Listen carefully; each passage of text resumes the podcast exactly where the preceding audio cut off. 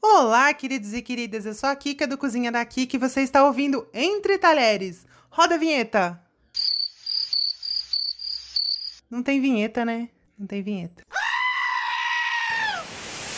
No episódio de hoje, vou falar sobre a Julia Child, uma espécie de Palmirinha barra Ana Maria Braga dos anos 60 na televisão americana. Ela era da inteligência secreta americana, mas ela era alta demais para se juntar ao exército feminino dos Estados Unidos. Aqueles problemas que só pessoas altas conhecem, né? A Júlia se mudou para a França acompanhando o marido diplomata, que era um belíssimo de um gourmet, e apresentou a Júlia para a alta gastronomia. Aí lá em Paris, sozinha, sem ter o que fazer, entediada, ela entrou para Le Cordon Bleu. Vocês quando estão entediados também não entram para Le Cordon Bleu? Sim, fácil. Eu, eu super faço isso toda terça-feira. Lá na Le Cordon Bleu ela pastou bastante, porque nos anos 60, a cozinha era um ambiente bem machista, principalmente lá na França. Mas ela estava super motivada por um prato delicioso que ela tinha experimentado e queria reproduzir sozinha. E foi assim que ela aprendeu a cozinhar. Depois de um tempo, ela entrou para um clube de senhoras cozinheiras e conheceu duas jornalistas que estavam escrevendo um livro de culinária francesa para as donas de casa americanas. E foi assim que nasceu o livro mais famoso da Julia, Mastering the Art of French Cooking. Curtiram meu inglês, hein? Tá bacana, tá bonito. Esse deve ser talvez um dos livros de culinária mais famosos do mundo, e até hoje ele ainda é bastante relevante. É um livro gigante, considerado pelos americanos tipo uma bíblia da culinária francesa. Não é um livro de receitas muito fácil, porque além dele ser antigo, ele traz uma culinária clássica, com muita técnica e tem poucas ilustrações. A Júlia, muito metódica que era, ajudou a escrever esse livro pensando nos detalhes, revendo os detalhes, e de repente foi um sucesso. Lá em 1961, foi quando ela virou a rainha da culinária na televisão americana, ensinando culinária francesa no programa The French Chef. Procurem no YouTube, sério, porque é muito bom. A Júlia, apresentando o programa, era meio loucona, sincerona, bem-humorada. A marca registrada dela era soltar um Bon appetit no meio do programa. É o tipo de pessoa que derruba a panqueca da frigideira, bate tampa de panela, chega com uns peixes gigantes maior do que ela para cozinhar, prepara uns ganso que parecem uns dinossauro. Muito me representa aquela mulher de dois metros de altura, desajeitada, derrubando as coisas na cozinha, metendo vinho na comida, umas tortas que não desinforma. Adoro, adoro! Inclusive, se você pegar uns vídeos dela no YouTube, eu tenho certeza que ela mandava um vinho para dentro enquanto estava apresentando o programa. Porque ela dava umas recomendações assim: essa receita vai bem com o vinho francês, assim, assim, assim. Só que eu tenho certeza que ela mandava o vinho junto.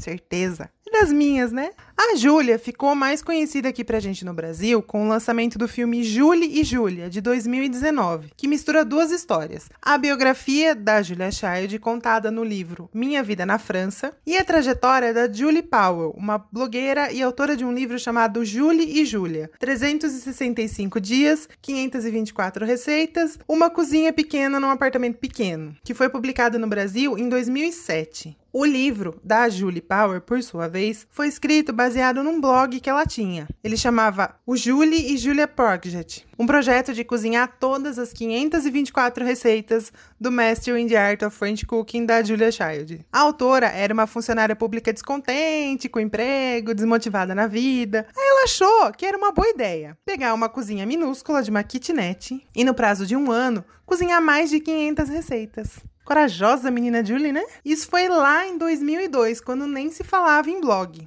Mas eu sou velha, eu sou das antigas. Eu já segui o blog dela antes de virar livro, antes de virar filme. Um detalhe bem curioso é que a Julia Child não ficou nada impressionada com o projeto da Julie. É aquilo que eu falo, né? Não conheça seus ídolos porque eles podem te decepcionar. O filme ficou muito mais romantizado do que o livro da Julie Power. A Julie do filme é toda fofinha, mas dizem as más línguas que na vida real a Julie Powell não era muito flor que se cheire. Mas enfim, não é problema meu, né?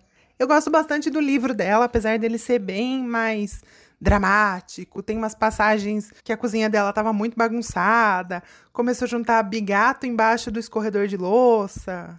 No final ele vai ficando meio porco, para falar a verdade. Mas a gente tá aqui para falar dos livros de receita da Julia Child, né? Ela escreveu mais de 15 livros, principalmente impulsionada pelo programa de televisão.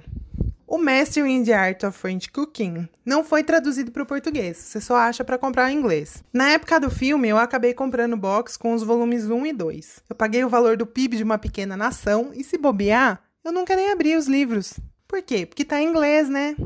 Mas tá lá ostentando na prateleira. Dois volumes, capa dura, num box bonitinho. O meu critério para avaliar livro de receita aqui no podcast vai ser o mesmo critério que eu adoto para comprar livro de receita. Eu penso assim, vale o espaço na prateleira? Honestamente, hoje eu tô com mais ou menos uns 100 livros de receita na prateleira. Eu tenho dado mais valor para os livros nacionais, porque os importados, mesmo quando são muito bem traduzidos, eles têm ingredientes e técnicas e medidas às vezes que não são muito comuns pra gente. Mas enfim, Mastering the Art of French Cooking vale o espaço na prateleira? Só se você estiver seguindo a linha de estudar culinária francesa. Se você é um cozinheiro comum da cozinha do dia a dia, não vale. Também na Julia Child eu tenho Arte Culinária da Julia Child, técnicas e receitas essenciais de uma vida dedicada à cozinha. Olha que título lindo. Ele foi o único livro lançado em português aqui no Brasil. É um livro baratinho, pequenininho, mas é um livro para quem já sabe cozinhar. No prefácio ele diz o seguinte: está direcionado a quem tem alguma familiaridade com a linguagem culinária. Pessoas cujas cozinhas estão normalmente bem equipadas com utensílios como assadeiras baixas,